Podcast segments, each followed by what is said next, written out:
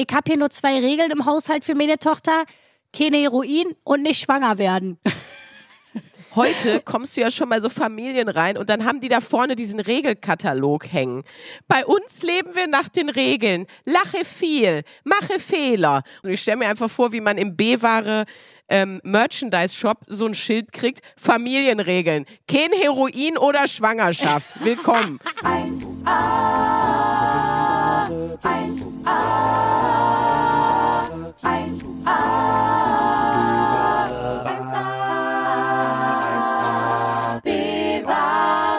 Grüezi und Hallo, es ist die Folge 115. Sprünki hat gerade, wir zählen ja immer ein, um die Spuren zu synchronisieren. Und ich finde übrigens, du zählst immer wunderbar ein, Sprünki. Und du hast gerade auf Österreichisch eingezählt. Und deswegen dachte ich, ich, ich beginne diese Folge auch so, weil es gibt hier eh kein Konzept. Das ist hier eh alles nur völlig wirre Impulse begegnen sich. Und in diesem Sinne herzlich willkommen zu dieser Folge 1AB-Ware. Ja, ich find's aber auch schön, egal was für ein Quatsch ich anfange, du gehst auch immer 100% mit. Und so Freunde, Leute, braucht ihr im Leben. Wenn einer sagt, lass mal über den Zaun da klettern, dann braucht man die Leute, die sagen, au ja, und nicht jemand, der sagt, ja, aber da ist doch Stacheldraht dran, ich hab doch äh, ein Kleid an oder ich kann das jetzt nicht. Man braucht so Leute, die einfach, egal was man vorschlägt, immer sagen, juhu, sonst hast du am Ende keine geile Geschichte. Das stimmt. Ich würde das äh, fast 100% unterschreiben, außer wenn jemand zu euch die, die äh, Worte sagt, ey, lass mal schwanger werden und ihr kennt euch erst drei Tage. Oder jemand sagt, komm, lass mal Heroin ausprobieren. Ansonsten, go for it. ich finde es schön, dass du jetzt das erste Mal Heroin nehmen und Schwangerschaft auf eine Stufe Weißt du, wo ich das her hab? Es gab mal so eine geile Doku, die ist Prinzessinnenbad. Und äh, da wurden so, da wurden so vier Mädels, so vier pubertäre Mädels aus Neukölln und Kreuzberg so äh, begleitet über den Sommer. Ähm, sehr empfehlenswert. Das ist aber jetzt auch schon 15 Jahre her oder so. Ich muss mal gucken, aus welchem Jahr das ist. Und da weiß ich, gab es eine Szene, da hat die eine Mutter zu der 15-Jährigen gesagt, ich habe hier nur zwei Regeln im Haushalt für meine Tochter. Keine Heroin und nicht schwanger werden. Ich habe den Film gefunden. Der heißt wirklich Prinzessinnenbad und ist von 2007 ein Dokumentarfilm. Und man sieht auch schon an den Blocksträhnen von den Ladies auf dem Cover, dass das äh, 2007 war. Keine ja. Augenbrauen und Blocksträhnen, wundervoll. Ja, und ich fand einfach, das hat sich so in mein Hirn gebrannt. Also, das war auch eine Zeit lang wirklich so ein Insider zwischen meinen Freunden und mir. Einfach dieses, ach, so, äh, solange du nicht Heroin nimmst und schwanger wirst, ist alles gut. Ich fand das so geil, dass sie sagt, die einzige Erziehungsregel ist kein Heroin und nicht schwanger werden. Und ganz ehrlich, das war 2007 auch noch anerkannt und möglich, dass du einfach gesagt hast, bei uns gibt's zwei Regeln. Heute kommst du ja schon mal so Familien rein und dann haben die da vorne diesen Regelkatalog hängen. Bei uns leben wir nach den Regeln. Lache viel, mache Fehler. Und dann ist die schon dieses ganze Ding im Flur ist schon voller Regeln und dann finde ich diese zwei Regeln, das wäre geil, wenn du einfach im Flur nicht die kennst du das diese diese Plakate ja, total. mit den unsere Familienregeln, warte, ich halte die Fresse. Ja, ich weiß was genau, was du meinst. Genau, Familienregeln. Wir sind eine Familie, wir sind füreinander da. Wir umarmen uns jeden Tag. Wir teilen unsere Sorgen, wir vergeben und vergessen. Und ich stelle mir einfach vor, wie man im B-Ware ähm, Merchandise-Shop so ein Schild kriegt, Familienregeln. Kein Heroin oder Schwangerschaft. Willkommen. so eine kannst einfach so reingehen in die Wohnung. Das sind unsere Regeln hier. Ich glaube auch, das wäre auch ein geiler pädagogischer Ratgeber, den man rausbringen könnte. Einfach nur kein Heroin und nicht schwanger werden. und das war's. Damit ja, aber ganz ehrlich, unterm Strich, damit kommt man auf jeden Fall ganz gut durchs Leben. Also irgendwann kann man ja mal schwanger werden, aber auch nicht in Kombi mit Heroin, wenn es geht. Ähm, aber boah ja, ich weiß genau, was du meinst. Ich meine, was so Pädagogik angeht, Leute, ich habe, ich wohne ja nach wie vor gerade noch in Berlin bis Ende Oktober für das Projekt und ich habe, äh, wer die letzten Folgen gehört hat, ich habe halt so eine kleine Wohnung in Prenzlauer Berg und wirklich auch in einem schlimmen Teil von Prenzlauer Berg, weil ich bin fast in Berlin Mitte Mhm. Und schlimmer wird's nicht mehr. Also das ist wirklich so das Konglomerat von Leuten, die äh, Kohle haben, aber gleichzeitig noch irgendwie am Leben hip teilnehmen wollen. Also sozusagen nicht verspießt irgendwo im Grunewald sitzen. Ähm, Und das ist halt wirklich, hier gibt's super viel so äh, Läden, wo du so Kinderkram kaufen kannst. Wirklich so Bodies für 50 Euro, wo du so denkst, why? Aus irgendeinem ökokrassen Textil, frag mich nicht, wo du so denkst, da passt das Baby zwei Wochen rein. Ja, ja. Also selbst wenn ich Aber das Geld hätte, was soll die Scheiße? jetzt mit unserer Idee mal weitergedacht, könntest du ja dann da auch Bodies verkaufen, wo drauf steht, das mit dem nicht schwanger werden hat nicht geklappt, aber Heroin nimmt Mama weiterhin nicht. Und dann hat das das Kind an, steht so vorne drauf. Gott. Oh Gott, ja, das wäre, boah, das wäre, wie hart wäre das denn, wenn Babys einfach so Bodies anhätten, wo vorne drauf steht, meine Mutter hat kein Heroin in der Schwangerschaft genommen. Juhu, Ausrufezeichen. Wunderschön. Die Protagonistinnen von diesem Prinzessinnenbad heißen übrigens Clara, Mina und Tanutscha. Tanutscha. Ja. Ja, ja, Ein ich, eindringlicher Film über die Pubertät und Ja. eine Liebeserklärung an Berlin. ja, wirklich, kannst nur empfehlen. Also damals war Berlin echt noch anders, muss man sagen. Wann kam der raus? 2007. Ich habe den sogar damals im Kino gesehen, erinnere ich mich. Oh, ja? Ja, ja. Ich bin ja 2010 nach Berlin gegangen und äh, also ein wenige Jahre danach und man muss einfach sagen, das hat sich, diese Stadt hat sich so unfassbar verändert. Also dass ich in meinem Studium für 370 Euro eine kleine Wohnung bezahlen konnte, das kann man sich heute, dafür kriegt man heute nicht mal mehr, glaub, also da kriegt man vielleicht noch ein WG-Zimmer in Marzahn, was 15 Quadratmeter groß ist. Äh, Wir hatten auch, äh, ich glaube, jeder 300 Euro äh, Studi WG allerdings, und da werden jetzt alle in Hamburg auch einen Schock kriegen, aber auf der anderen Seite werden sie sagen, das ist das Ruhrgebiet hier in Hamburg. Ich habe ja auch für Veddel gewohnt, bei Wilhelmsburg. Ach geil. Ähm, East Coast, West Coast, Williamsburg. Hatten wir auch einen Pulli, wo das drauf stand.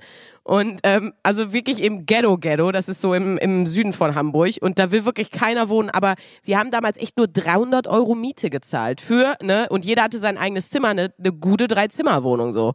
Also 600 ist schon ganz nice. Ja, Wahnsinn. Also das Aber danke, ciao, das war früher. Danke, ciao, das war mal.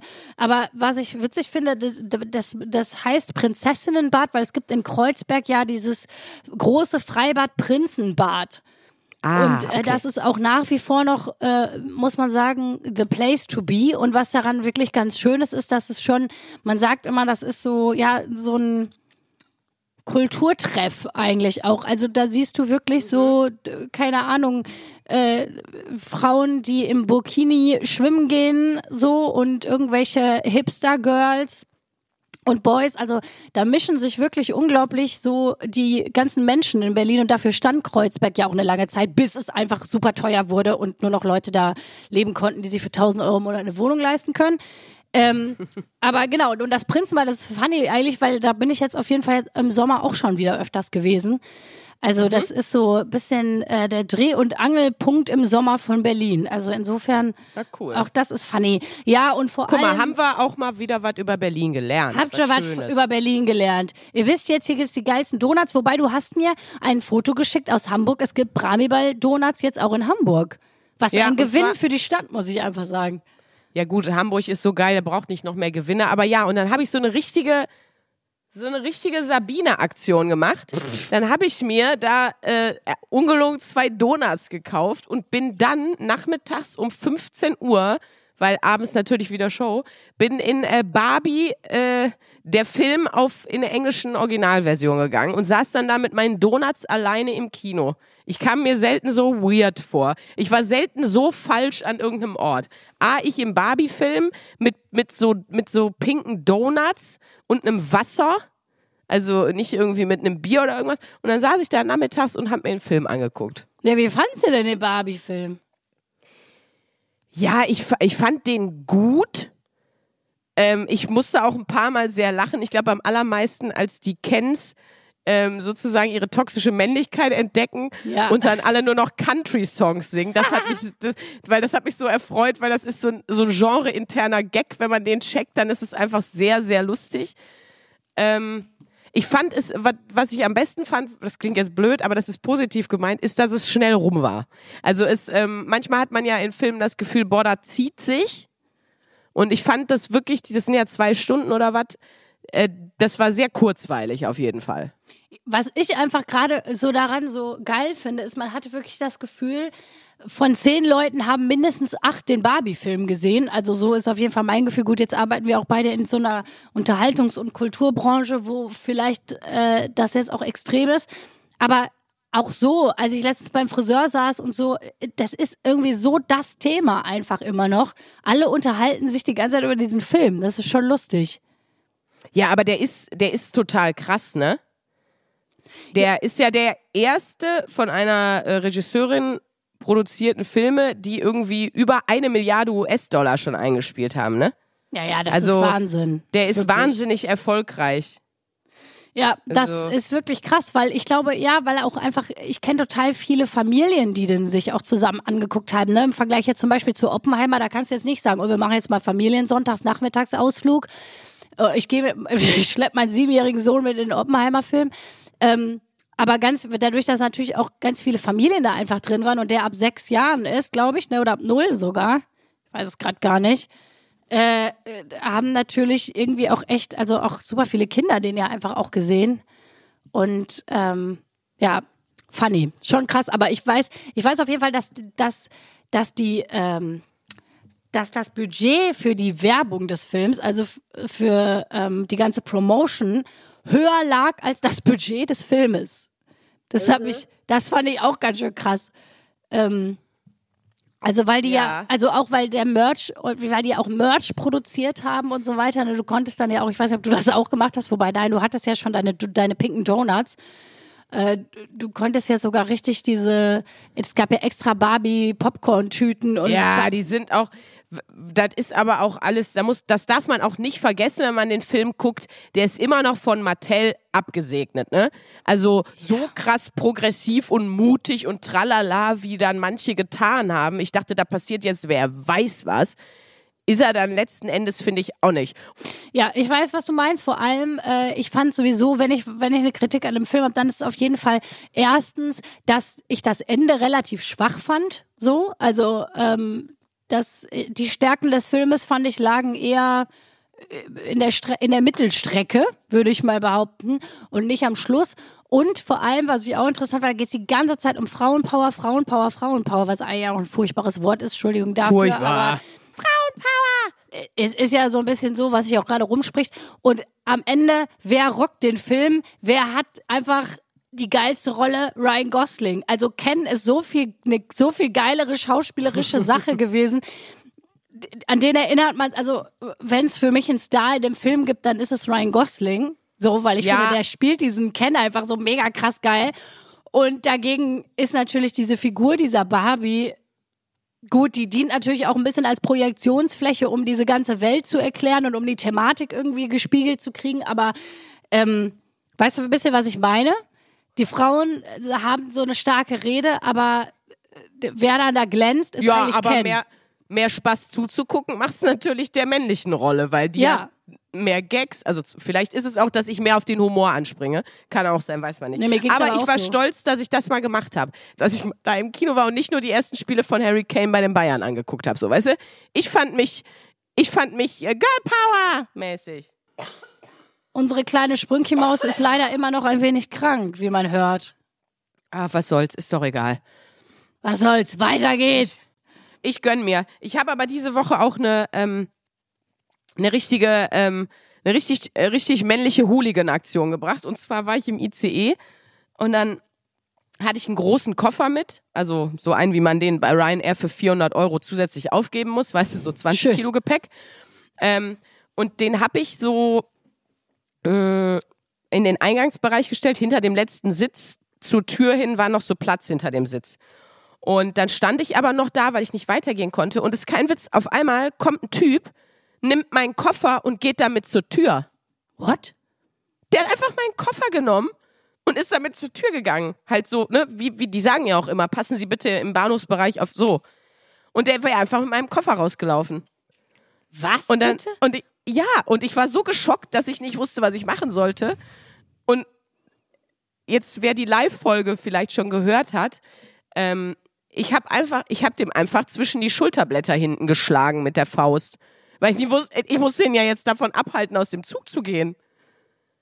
Und dann, dann hat er sich umgedreht und habe ich gesagt, setz hier bescheuert mein Koffer und hab den voll angeschrien. Dann hat er den losgelassen und dann hat er aber gesagt, oh Entschuldigung, ich dachte, das wäre der Koffer von meinem Freund. Oh Gott, oh Gott, oh das tut mir so leid und hat sich so mega krass entschuldigt und dann ging, fuhr aber der Zug los und dann piepten die Türen und so, dann ist der ausgestiegen. Und draußen war tatsächlich noch ein Freund und der Freund hatte auch einen Koffer. Aber ich kann dir jetzt bis zum Schluss nicht sagen, ob der wirklich meinen Koffer klauen wollte oder ob das ein Versehen war und ich einfach einem volle Kanne auf den Rücken geschlagen habe. Der eigentlich nur seinem Freund mit seinem Koffer helfen wollte. Ich weiß es nicht. Das wäre auch geil geworden, wenn der einfach so zusammengebrochen wäre und einfach und, und eigentlich gar nichts Böses machen wollte und du so. Hoppala, der hat ja ein Messer im Rücken. aber der hat den getragen, weißt du? Also ich dachte mir so, nee. Und ja, da stand dann wirklich sein Freund, habe ich gesehen, als ich weggefahren bin. Und der hatte zumindest auch einen schwarzen Koffer, aber meiner war zum Beispiel ein Hartschalenkoffer, seiner war so ein, an, äh, keine Ahnung, was hätte ich anders machen sollen? Was hättest du denn gemacht? Ja, du, wenn mir das aufgefallen wäre, ich wäre natürlich auch dahin gegangen, klar. Man kriegt natürlich erstmal Panik, weil man denkt, irgendwie man wird beklaut. Ist ja so. Ja, und ich habe auch Hey, Stopp gerufen, der ist aber nicht stehen geblieben. Also, was soll ich denn machen? Ja, gut. Ich kann man den Koffer nee, nicht ja. dran. Ja, du, alles richtig gemacht. Ich hätte es auch so gemacht, glaube ich. Ey, aber dieser Schock, ich saß danach wirklich noch ewig in der Bahn und hab die ganze Zeit gedacht, das kann doch nicht wahr sein. Also ich war so total albern eigentlich, ne, weil jeder weiß, dass da manchmal Leute in in die Züge kommen und die Koffer mitnehmen, so, ne? Aber ich war so entsetzt. Ich war so richtig enttäuscht von der Menschheit und so. Ich aber war so, eigentlich wie bescheuert, weil ich mir immer so denke, Leute, was glaubt ihr, was in den Koffern drin ist? Also, dass man Handtaschen klaut, das verstehe ich ja, weil da sind ja in der Regel Wertsachen drin, wie dein Smartphone, dein Portemonnaie und so weiter. Aber, also, also ich glaube jetzt mal, ich würde mal behaupten, in 99 Prozent der Koffern findest du kein Portemonnaie oder so. Also ich frage mich so ein bisschen, was, was denkt ihr, was ihr da findet, was irgendwie einen hohen Wert hat, außer das ist jetzt irgendwie ein Louis Vuitton-Koffer oder, oder ein neuer Rimowa-Koffer, den man an sich direkt verkaufen könnte. Das würde ja vielleicht noch verstehen. naja, aber du hast da manchmal vielleicht teurere Anziehsachen drin. Ich hatte da auch so mein Beutelchen mit meinem Schmuck drin. Den tue ich ab jetzt auch immer, wenn ich reise. Auf jeden Fall in die Handtasche. Kleiner Lifehack für euch, liebe Bevengers. Ähm, ja, keine Ahnung. Die ganz allein, es klingt jetzt blöd, aber allein die ganze Kosmetik, so die ganzen Cremes, allein meine scheiß elektrische Zahnbürste kostet doch fast 100 Euro oder so. Wenn die weg wäre. Das wäre aber auch. Ahnung. Ja, aber es ist trotzdem lustig, weil ich mir so denke, wer. Was will der Dieb mit einer elektrischen Zahnbürste von einer Fremden? Wie attraktiv ist es, die weiter zu verkaufen? Oder was will der damit? Das sind so Man Sachen. kann doch den Kopf austauschen. Der muss sich ja nicht mit meinem Kopf die Zähne putzen. trotzdem. Kann er machen, weil der hat mich ja sogar gesehen. Vielleicht fände er es sogar voll geil. I, stimmt. Vielleicht sind die Kofferdiebe welche, die einen Fetisch haben. Ja, oder der will, der hofft, dass man den Koffer schon eine Woche mit auf Reise hat und da so getragene Socken und Höschen drin sind. Weißt du doch nicht. Siehst du, deswegen klauen Menschen Koffer. Ich habe nämlich die ganze Zeit überlegt, warum klauen Menschen Koffer? Was für ein dummer Diebstahl ist das denn? Aber jetzt geht mir Jetzt Licht macht auf. alles Sinn. Jetzt macht alles Sinn. Ja, aber apropos Klamotten. Sprünki. Ich wollte gerade sagen, da waren nämlich nicht viele Klamotten drin und das ist unsere Frank Elstner Überleitung jetzt rüber zu unserer Wochenaufgabe.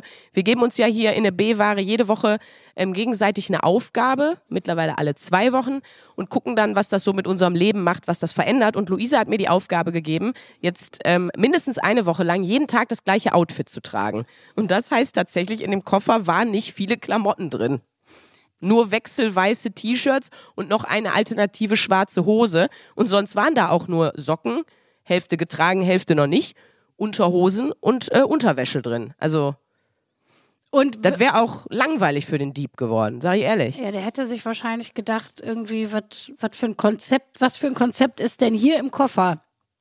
Jetzt bin ich natürlich gespannt, für welches Outfit hast du dich entschieden? Naja, ich habe mir überlegt, wenn ich jetzt eine Woche lang immer das gleiche tragen muss, ich will das ja zwischendurch auch mal waschen, wer weiß, ob das über Nacht trocken wird, muss ich was nehmen, was ich sozusagen mindestens zweimal im Schrank habe. Und ich wollte dann auch sozusagen so, ich sag mal, Basics nehmen. Ich wollte jetzt nicht irgendwas besonders Fancyes nehmen. Also habe ich genommen eine äh, schwarze, so eine, so eine, ähm, ich glaube Marlene-Hose heißt das, ne? So. Oben an der Taille eng Ja. und dann so weite Beine.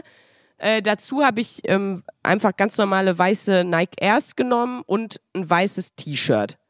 Du hast ja nichts von Schmuck gesagt. Schmuck kann ich wechseln. Ich kann also einen Tag Kreolen, so goldene Ohrringe, so Nuttenohrringe, die du immer trägst, auch nehmen. Oder du aber meinst wohl Sexarbeiterinnen-Ohrringe. So, das meine ich natürlich. Entschuldige bitte. Girl Power, Sexarbeiterin Power.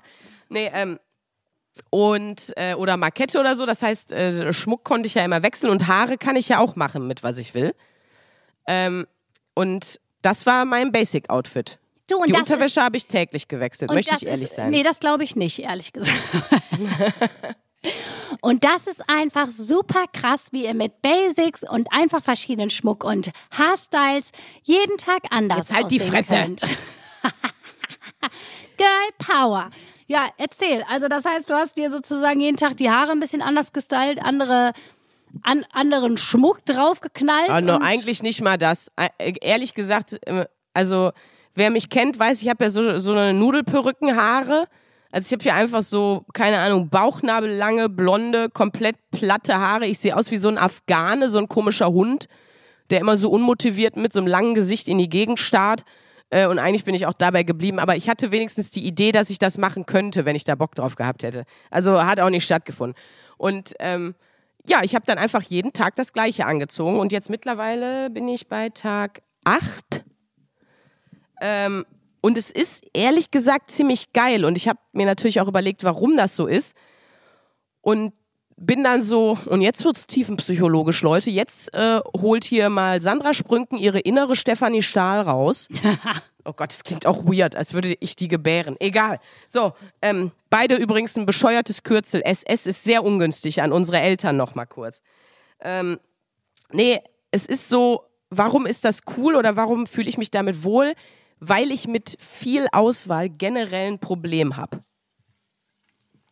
Also, Ja, hast du auch schon mal erzählt, ne, in der Woche, Genau. wo du ähm, sozusagen deiner Intuition folgen musstest oder schnell eine Entscheidung, ich weiß gar nicht mehr, was genau die Aufgabe war, aber ich kann mich erinnern, du warst im Restaurant und das war eine unfassbar riesige Karte genau. und du hast, und es hat dich total entspannt, dass du sagst, so, ich muss mich jetzt schnell entscheiden, erster Impuls, zack, ich nehme das jetzt und das spart einem ja auch Zeit, weil man dann nicht irgendwie 20 Minuten überlegt, was man jetzt anzieht, was man jetzt isst äh, und was man als nächstes macht. Ja, kann ich verstehen. Mhm. Das ist eine unserer ersten Folgen, der Ruf der ESO-Eule mit dem wunderbaren The Changeman alias Josef Bolz. Der hat uns Ah. nämlich die Aufgabe gegeben, alles Bauchentscheidungen innerhalb von drei Sekunden treffen. Genau. Ah, ja.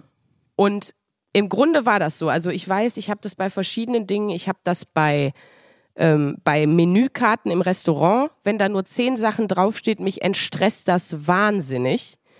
Ich habe das aber auch in Geschäften. Ich kann ganz schlecht in so so was wie TK Maxx oder wenn irgendwo Sale ist und alles hängt durcheinander und es ist einfach viel zu viel. Boah, Da, ich merke richtig, wie mich das stresst. Es gibt Leute, die lieben das ja dann da so durchzuwühlen und dann zu gucken und so. Äh, ehrlich, ich, mich macht das richtig, ähm, äh, also mich stresst das richtig, mich macht das richtig aggro langfristig. Deswegen, das trifft auch bei allen anderen Sachen zu. Ähm, da gibt's ja auch so Fachbegriffe, ich habe mich dann schon mal ein bisschen schlau gelesen. Ähm, das, das heißt, also es gibt verschiedene Namen dafür. Overchoice-Effekt oder The Paradox of Choice. Auf Deutsch das Auswahlparadox oder Decision Fatigue.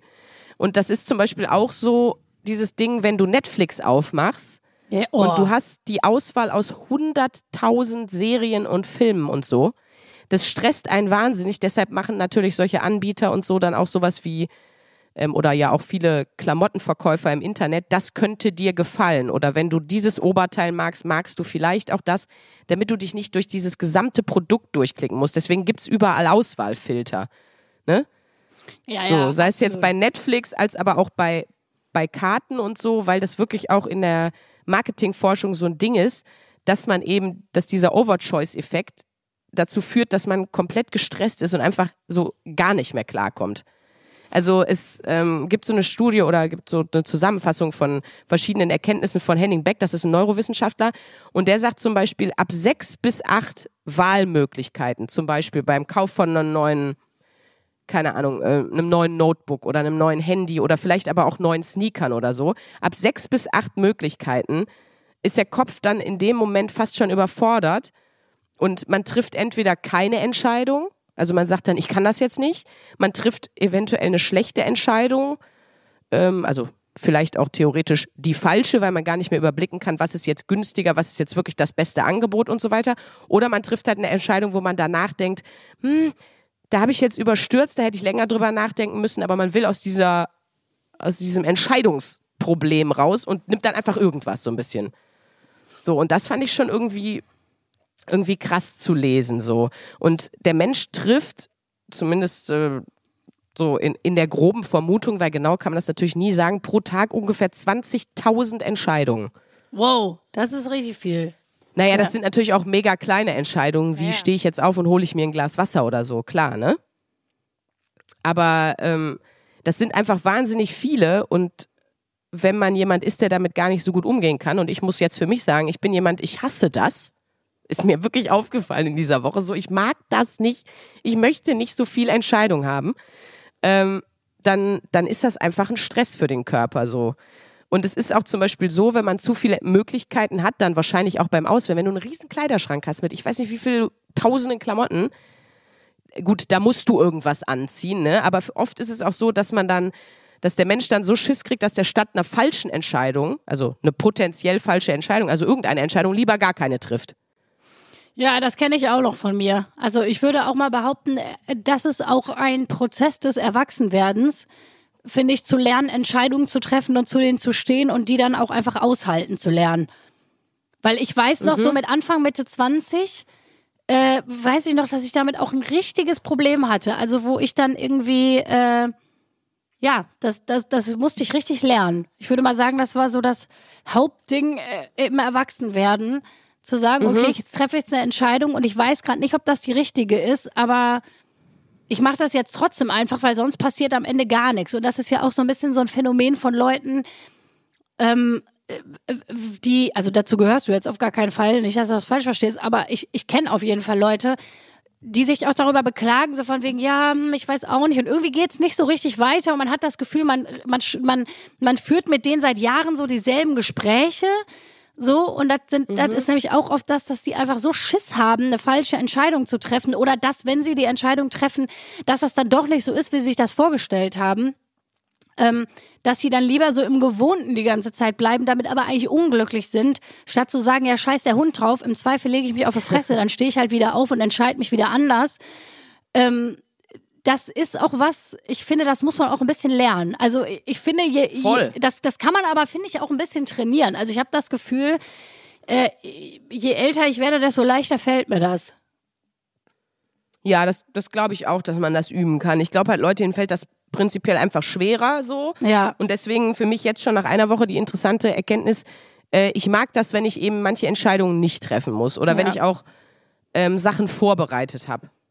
So, eben wenn ich zum Beispiel weiß, mo morgens, mein Outfit steht ja schon, damit muss ich mich einfach gar nicht mehr beschäftigen. Das kann ja das gleiche sein wie äh, mein Frühstück habe ich mir schon am Abend vorher überlegt oder vielleicht sogar schon gemacht, wenn ich irgendwie, keine Ahnung, äh, mir Porridge oder, also im Grunde ist Porridge Haferschleim, ne? aber wenn ich mir irgendwas vorbereitet habe oder so, dann weiß ich ja schon, was ich morgens esse oder wenn man Rituale hat, weiß man ja auch genau, was zu tun ist und du musst dich einfach nicht mehr für irgendwas entscheiden. Und das ähm, ist eigentlich wieder so, das reduziert ja die Möglichkeiten, aber es macht einen voll glücklich. Also das ist bis jetzt schon so meine Zwischenerkenntnis.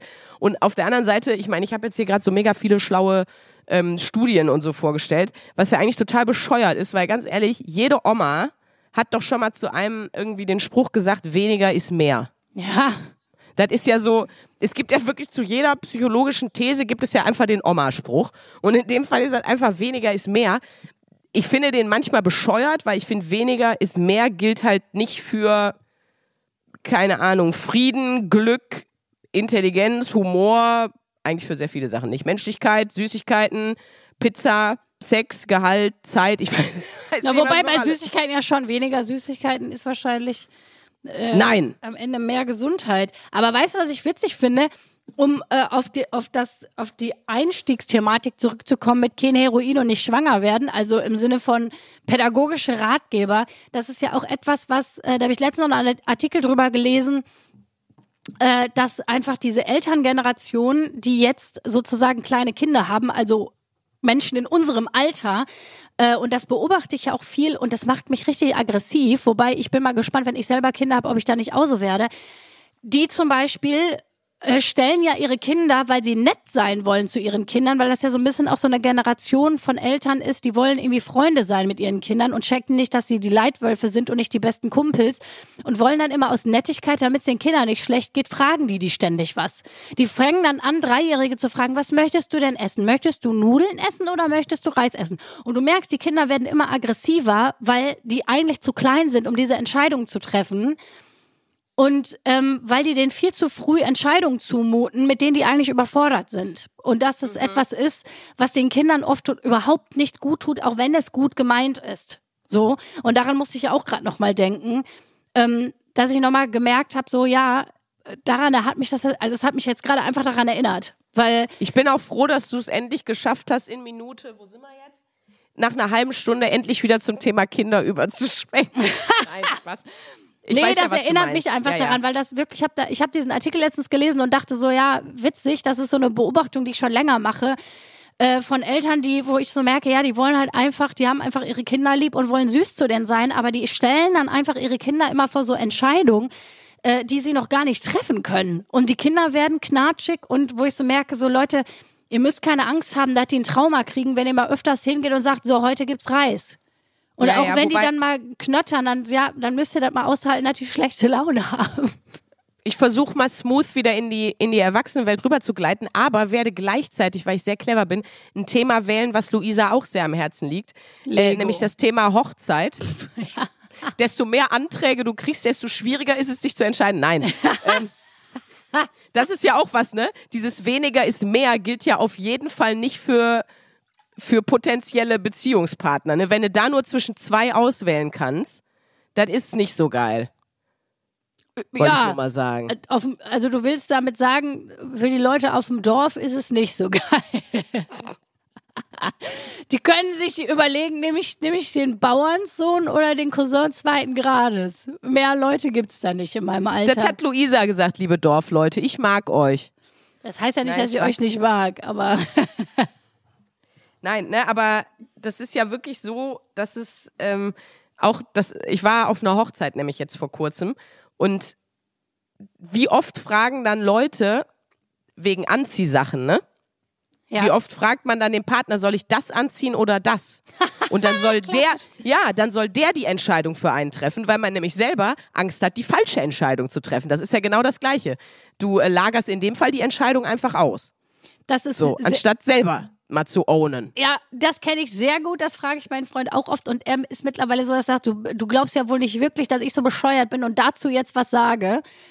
Weil das Ende vom Lied ist nämlich ganz oft, ich frage, soll ich das oder das anziehen? Dann sagt er ja, zieh das Rote an. Ich sage so, oh Mann, ich wollte das Gelbe oder so eine Scheiße. Ja, klar. Oder dann ziehe ich das Rote wirklich an und reg mich den ganzen Tag drüber auf. Ich sage, oh Mann, ich hätte das Gelbe anziehen müssen. Und dann fühlt er sich schuldig. Beide gehen sich auf den Sack.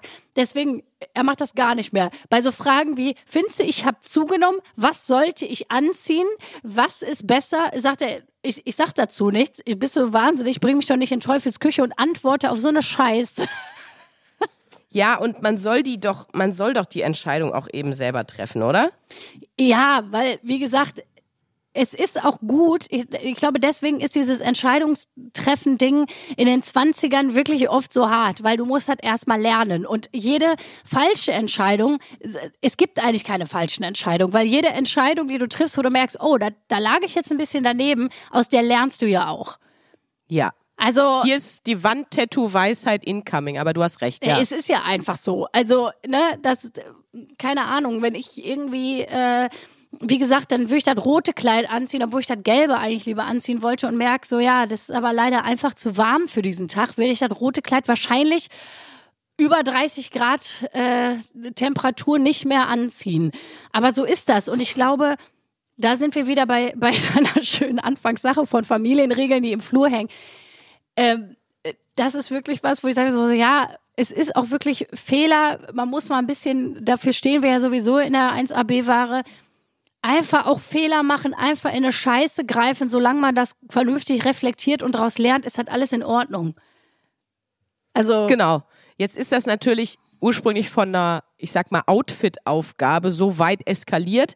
Aber ja, das lässt sich im Kleinen wie im Großen anwenden. Na gut, aber So. es geht ja auch ganz viel darum. Also das ist ja äh, tatsächlich was, also zum Beispiel mein bester Freund, äh, der macht das seit Jahren so. Der hat einfach, der hat drei verschiedene Farben, grau, schwarz, wobei was, grau, schwarz, weiß. Also jeder, jede Kostümbildnerin würde sagen, das sind keine Farben.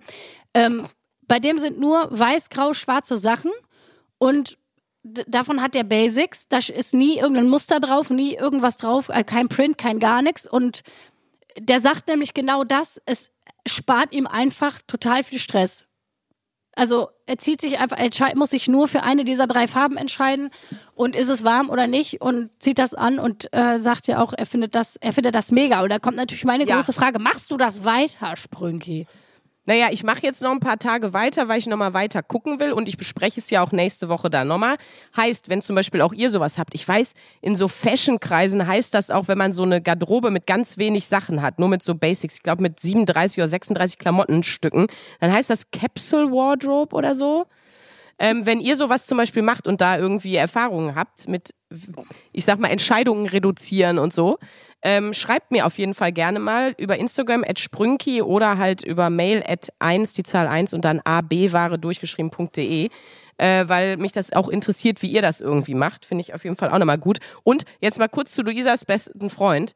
Wenn ich aussehen würde wie der, wäre mir auch scheißegal, was ich anziehe, weil, Entschuldigung, aber griechische Götter sehen nun mal, egal was sie anziehen, gut aus. Also, Ja, gut, der ist wirklich einfach fucking hot. Was soll man sagen? Das ist wirklich egal. Wenn du einfach, ja. Also, das kann ich mir leider ni- nicht erlauben. Aber ich habe auch noch zu diesem, ähm, was zieht man an und wer entscheidet das und wie anstrengend ist das, hat, hat mir doch wieder mein Freund so leider einen sehr, sehr lustigen, äh, ja, ist kein Tweet, ist so ein, äh, ist ein Meme weitergeleitet. Oder möchte ich nochmal, ich muss es leider vom Englischen ins Deutsche übersetzen, aber möchte ich nochmal zitieren, weil ich fand es eine sehr lustige Idee. Wer auch immer sich die Tradition ausgedacht hat, dass der Bräutigam die Braut in ihrem Hochzeitskleid vor der Hochzeit nicht sehen darf, ist ein Held für alle Männer. Denn der Mann hat uns einfach Stunden, wenn nicht tagelanges Shopping mit der Alten erspart vor der Hochzeit. Danke, danke, danke. Und das will ich einfach, das, da konnte Ja. ich 100% relaten, weil, ja, wo kommt denn die Tradition her? Ich glaube wahrscheinlich früher, ähm, warum hatten die auch früher einen Schleier vorm Gesicht? Wahrscheinlich, damit der Schock nicht so groß ist, damit man nicht weit genug rennen kann, bis man das Elend sieht. Ich weiß es nicht, wo das herkommt. Aber falls es erst entstanden ist, damit man nicht mit die Klamotten auswählen gehen muss, perfekt. Es ist wirklich perfekt. Es ist, ich freue mich so sehr für alle Typen, dass die nicht mit zum Hochzeitskleid kaufen gehen müssen. Ey, wirklich, das muss man ja wirklich sagen. Das ist eine Entscheidung. Boah. Da kannst du nicht fragen, soll ich das oder das anziehen? Und ich glaube, da sind die Typen sehr froh drum. Ich weiß Boah, das nicht, ist das Beste. Ich bin so glücklich für die Männer, dass das, dass das so gelöst wird von der Tradition. Stell dir das mal vor, du musst damit. Horror, Horror. Ja, also mein bester Freund freut sich drauf, mit mir mein Hochzeitskleid auszusuchen. Aber für die meisten Männer und Bräutigame, die sind wirklich so, Ich möchte jetzt nicht das Gay-Klischee irgendwie übermäßig bedienen, aber könnte es auch damit zu tun haben. ich glaube, ja, ich glaube, ja, es hat ein wenig damit zu tun. Ähm, ja, und ein Fun Fact noch über Hochzeiten und Bräuche.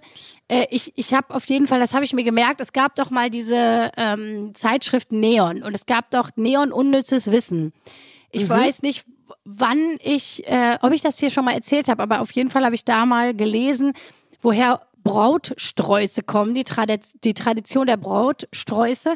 Das war tatsächlich, es kommt aus der Renaissancezeit, weil die Kirchen haben so gestunken da, dass man sich einfach frische Blumen vors Gesicht gehalten hat und auch frische Blumen einfach in diesen Kirchen viel verteilt wurden, damit einfach der Geruch nicht so schlimm war.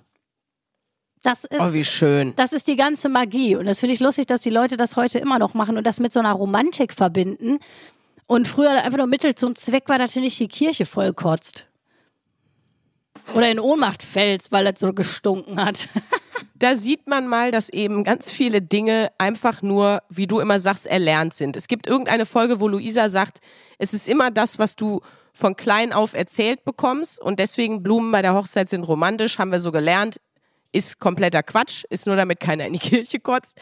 Genau das Gleiche ist aber doch auch, hast du doch gesagt, wenn wir von klein auf gelernt hätten, und das war dein super, super annehmbares Beispiel, äh, dass man sich zur Begrüßung Öl über den Kopf schüttet, anstatt sich die Hand zu geben, dann würden wir jetzt das alle machen. Aber das haben wir ja bis jetzt noch nicht durchgesetzt bekommen. Aber mein Gott, vielleicht, vielleicht irgendwann. Eines Tages. Ich krieg immer noch so viel Fotos von Leuten, die sie mir Oliven, ihr Olivenöl schicken und sagen, Luisa, ich muss ständig an dich denken, wenn ich mein Olivenöl sehe.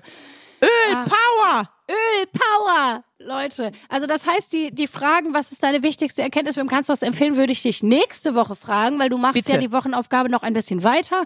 Und dann kommen wir auch langsam hier schon zum Ende von unserer Folge 115 und würden aber natürlich äh, äh, von euch, ihr süßen Bevengers, noch ein bisschen Hörerlove und Tipps und Tricks vorlesen. Ja, ähm, wir sind hart die Hörerlove am Hämmern. So, so. ist es. So ist es nämlich. Und äh, einmal noch ganz kurz zu meiner letzten Wochenaufgabe.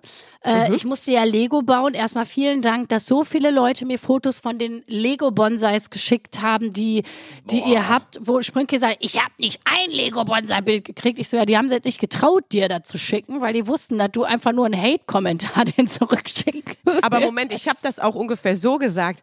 Boah, krass ich habe nicht ein einziges Bild bekommen. Ich habe das mit einer inneren Freude gesagt, weil ich habe voll viele Sternenzerstörer und Todessterne und so bekommen. Also von daher, ich, ich war darüber sehr glücklich, dass das an dich geschickt wurde.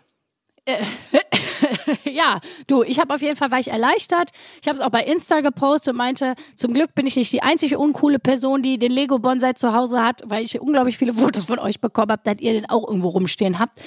Ähm, aber ich habe auf jeden Fall noch ein paar geile Tipps von euch bekommen zum Thema Lego und die wollte ich gerne jetzt mit der Community hier teilen. Und zwar hat gerne. uns zum Beispiel der Chris geschrieben, kleiner Tipp von einem, der so viel Lego gebaut hat, dass er seit fünf Jahren keinen Bock mehr hat auf Lego baudu.de. Ähm, wir verlinken euch das in den Show Notes. Da kann man Lego-Sets ausleihen und aufbauen und dann wieder zurückschicken. Das ist natürlich viel, viel, viel billiger, weil wir hatten ja natürlich auch schon diese ähm, die Frage, was macht man dann mit seinem ganzen, mit den ganzen Lego-Werken, die man aufgebaut hat? Dann noch ein, auf jeden Fall natürlich viele Leute haben mir den Tipp gegeben, dass es viele Lego-Alternativen gibt. Also, ne, dass man, wenn man Geld sparen will, kann man auch ganz easy einfach nicht, muss man nicht das Markenprodukt Lego nehmen, sondern gibt's auch viele Alternativen, die auch sehr gut sind. Also, ihr müsst, so, wie, ich glaube, das war dann früher, wie, ich weiß noch, dass ich als Kind auch die Malibu Barbie statt die richtige Barbie mal gekriegt habe. Soweit für Lego gibt's sozusagen auch. Ähm, mhm. Hast du noch eine Hörerlauf, die du äh, teilen willst? Ich hätte sonst ja, noch eine. Auch zum Lego sogar. Und zwar meine Theorie, wir haben von allem, was es gibt, immer eine Person im Podcast, ob es ein Dominus ist oder ob es ähm, ein Hundesitter ist oder, oder, oder. Und auch hier ist es wieder Proof. Liebe Grüße an unsere Hörerin Anja. Ich vermute, es wird Karsgaard ausgesprochen oder Kersgaard. Äh, aus Dänemark tatsächlich. Vielen Dank für die neue Podcast-Folge. Ich bin Dänin und wohne auf einer kleinen Insel im südlichen Teil Dänemarks und ich höre euch jede Woche. Ihr seid so wunderbar, Punkt, Punkt, Punkt, gestört. Bitte macht weiter so. Und ich fand auch sehr süß, dass da drunter dann stand, da steht ja sonst immer Send from an iPhone und auf Dänisch steht da einfach nur Send from an iPhone. Es klingt einfach schon wieder ein bisschen wie Elbisch. Ich glaube, deswegen bist du auch so mega into Dänemark, weil ich finde, wenn man Dänisch hört, äh, jetzt als Laie, muss ich sagen, es klingt ein bisschen nach Elbisch. Jedenfalls das, was du mir da zum Teil schon aufgequatscht hast. Ich kann nur Elbisch, deswegen klingt alles, was ich sage, so. Das wäre auch Und so geil, wenn du in einer offiziellen Bewerbung bei Fremdsprachen einfach Englisch, Dänisch, Elbisch in Klammern fließend schreiben würdest. Also. Ja, ja, oder was ist mit euch, Bubble? Wo ist denn wo ist denn, äh, wo ist denn ihr Massin darin? Wo können wir das denn mal lernen? Na, pass auf. Ich habe noch eine Mail bekommen und damit kommen wir noch näher an die Lego-Thematik. Jetzt rastet's richtig aus. Und zwar von Timon. Moin aus dem Legoland Billund, also aus Dänemark. Unsere Firma gehört zu den Handwerksfirmen äh, die, wenn in Billund was bei Lego ansteht, den Auftrag bekommen. Das Lego-Haus, Lego Campus, mehrere Attraktionen im Legoland und aktuell sind die auch da und machen da Malerarbeiten. Deswegen, ich liebe euch zwei Top-Torten und ich habe euch leider erst vor drei Monaten entdecken dürfen. Timon, das klingt nach Hard-Tantra-Podcasten, während du im Legoland arbeitest. Und deswegen sage ich, liebe Grüße aus Billund. So, und damit ist jetzt wirklich endgültig bewiesen, dass wir von allem, was es irgendwie gibt, jemanden im Podcast haben. Ja, wir wirklich. sind mittlerweile so groß, dass es wirklich egal was wir ansprechen, es gibt jemanden. Das ist wundervoll. Ich finde das so schön. Ich finde das so schön. Und da komme ich, ich äh, noch zu einer Hörerlauf. Äh, da hat uns jemand ein Projekt geschickt. Das hat auch was mit dem Aufhänger Lego bauen zu tun. Und zwar ist diese Mail von Charles. Was ein toller Name, ne? Wie geil, wenn man einfach Charles heißt. Vor allen Dingen, wenn du das so sagst. Ganz toll. Charles. Äh, er hat äh, geschrieben, moin ihr beiden Robotschnauzen, ich war auch einer der Jungs, die ständig Lego gebaut haben als Kind. Lego zu bauen ist super entspannt, aber auch mega teuer. Zum Glück habe ich inzwischen etwas anderes gefunden, was eine ähnliche Wirkung hat. Ich repariere und reinige Computer und Laptops. Zuerst nur im Freundes- und Familienkreis, seit ein paar Monaten mache ich das auch für den Computertruhe e.V. Und das fand ich einfach so gut, das wollte ich gerne mal hier spreaden. Dieser Verein wertet alte Hardwares auf und spendet sie an bedürftige Menschen. Leider wollen sehr viele Leute ein Gerät von uns haben, aber wir haben kaum welche zur Verfügung. Besonders Laptops könnten wir gebrauchen. Deswegen hauen wir mal diesen Verein hier raus, computertruhe.de, wenn ihr alte Laptops habt oder iPhones, Smartphones, whatever und ihr sagt, ach, äh, ich kriege irgendwie mit meinem Vertrag sowieso alle zwei Jahre ein neues Smartphone oder was weiß ich, bevor ihr das wegschmeißt oder nicht wisst, was ihr damit machen sollt, das finde ich ist eine geile Aktion. Spendet das doch sehr gerne an computertruhe.de. Wir verlinken euch das auch noch mal in den Show Notes.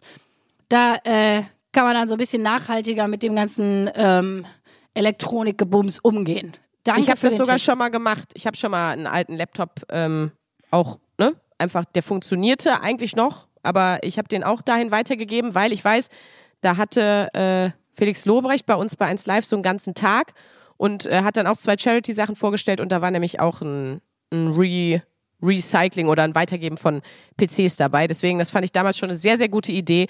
Also äh, macht das auf jeden Fall, weil leichter kann man, glaube ich, nichts Gutes machen so. Absolut. Also äh, finde ich auch. Ist ein, bevor man, also das ist ja wirklich was, bevor man es irgendwie weghaut. Ich habe das auch mal gemacht mit meinem alten äh, Laptop, wo ich aber einfach irgendwann, ähm, ich brauchte einfach andere Programme, die dann damit nicht mehr funktioniert haben, weil da ist Apple ja auch einfach eine dumme Bitch, muss man sagen. Merke ich auch jetzt an meinem iPhone wieder, das ist drei Jahre alt und jetzt pünktlich nach den drei Jahren fängt das an, Scheiße zu bauen. Äh, mega nervig einfach. Ich weiß, du, du würdest mir jetzt sagen, ähm, ja, was bist du auch so dumm und kaufst dir was von Apple? Mein Samsung läuft, sag ich mal. Mein Samsung läuft. Ähm, genau, und da habe ich das nämlich, habe ich das auch mal gespendet und äh, das ist tatsächlich von Leuten, die sich dann da auskennen und das deswegen auch mega geil, Charles, dass du das, äh, dass du das ehrenamtlich machst und äh, damit deine, deine, dein, deine Lego-Ersatzbefriedigung auch noch hast. Also voll ja, viel, viele fliegen mit einer Klappe geschlagen. So Leute, wir sind dann am Ende der Folge. Ja, ab ins Prinzessinnenbad mit euch. Tschüss. Und genau, du trägst mal noch ein paar Tage deine Outfits weiter und dann hören wir uns nächste Woche und schließen deine Outfit-Wochenaufgabe ab. Und dann kriege ja. ich wieder eine neue. Und hey, vielleicht bin ich nächste Woche auch endlich wieder gesund. Ich, ich hoffe das, Sprünki. Ich schicke dir äh, mental Vitamin C. Geil. Schick dir einen Vitamin C-Kuss. Super. Und euch allen anderen auch. Bleibt gesund. Dann enden wir mit B-Ware Power. B-Ware Power. Ciao. Du klingst wie so ein Pokémon, wie so ein. Ich will darüber nicht mehr reden. Das ist unangenehm genug jetzt hier. Tschüss. Tschüss. 1a, 1a, 1a.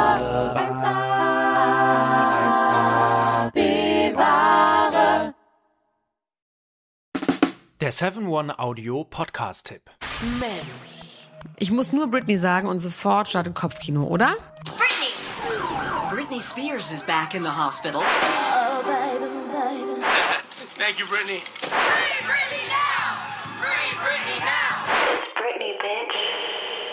Bitch. Kopfkeil rasieren, mit Madonna knutschen, Pütern um den Hals, Schuluniform, Kevin Federlein, Kinder, Scheidung. Meine Güte, Britney Spears Leben läuft irgendwie in doppelter Geschwindigkeit. Wahnsinn, was sie alles schon so erlebt hat. Und ich finde, es wird Zeit, das mal ganz in Ruhe zu erzählen. In vier Kapiteln. Von den Anfängen im Südstaatenkampf bis hin zum Vormundschaftsdrama mit ihrem Vater. Und alles dazwischen natürlich auch. Mein Name ist Elena Gruschka und in meinem Podcast Mensch bespreche ich diesmal Britney Spears. Mensch Britney, wie immer, jeden Donnerstag. Mensch. Bis dann, love you, bye. Tschüss, ciao. Strong Britney. Um, yeah, it was weird. I'm embarrassed. Can we?